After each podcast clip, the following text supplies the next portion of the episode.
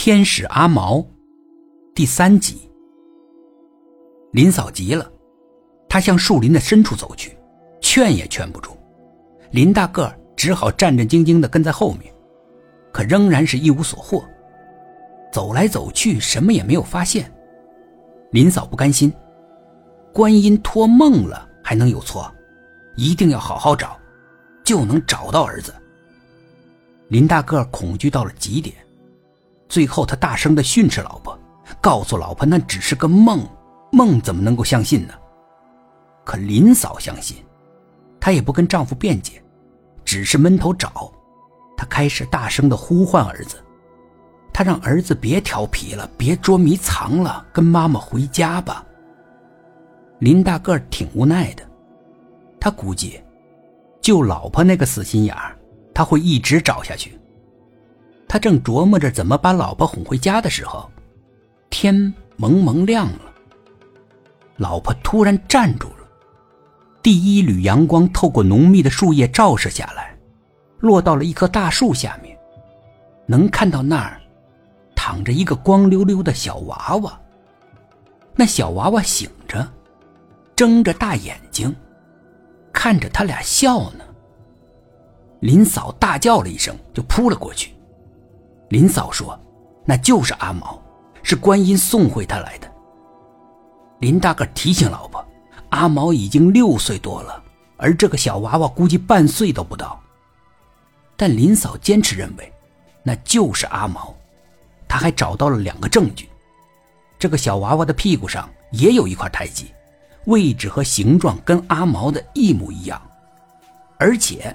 这个小娃娃的左腿小腿肚上，有一个月牙般的痕迹，而那个地方，正是那条五步蛇咬在阿毛腿上的。林大个儿哑口无言了。林嫂抱着宝宝在村子里转悠，她告诉大家，观音把她儿子送回来了。也有人问，到底是怎么回来的？林嫂一五一十的说了，但别人找林大个儿求证的时候。林大个儿没老婆那么不动脑子，他编了个大家更容易接受的瞎话。孩子是在镇子边的高速公路路口捡的，老婆认为那就是阿毛，那就让他这么认为吧。林大个儿是不敢实话实说的，为了他们自己，为了孩子，他都不能实话实说。大家当然更相信林大个儿这个版本，疯婆娘的话，怎么能相信呢？但很快，大家就发现了这小娃娃不寻常的地方。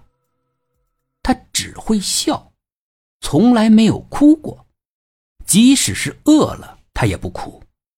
他静静的等待，他知道林嫂会喂他牛奶喝。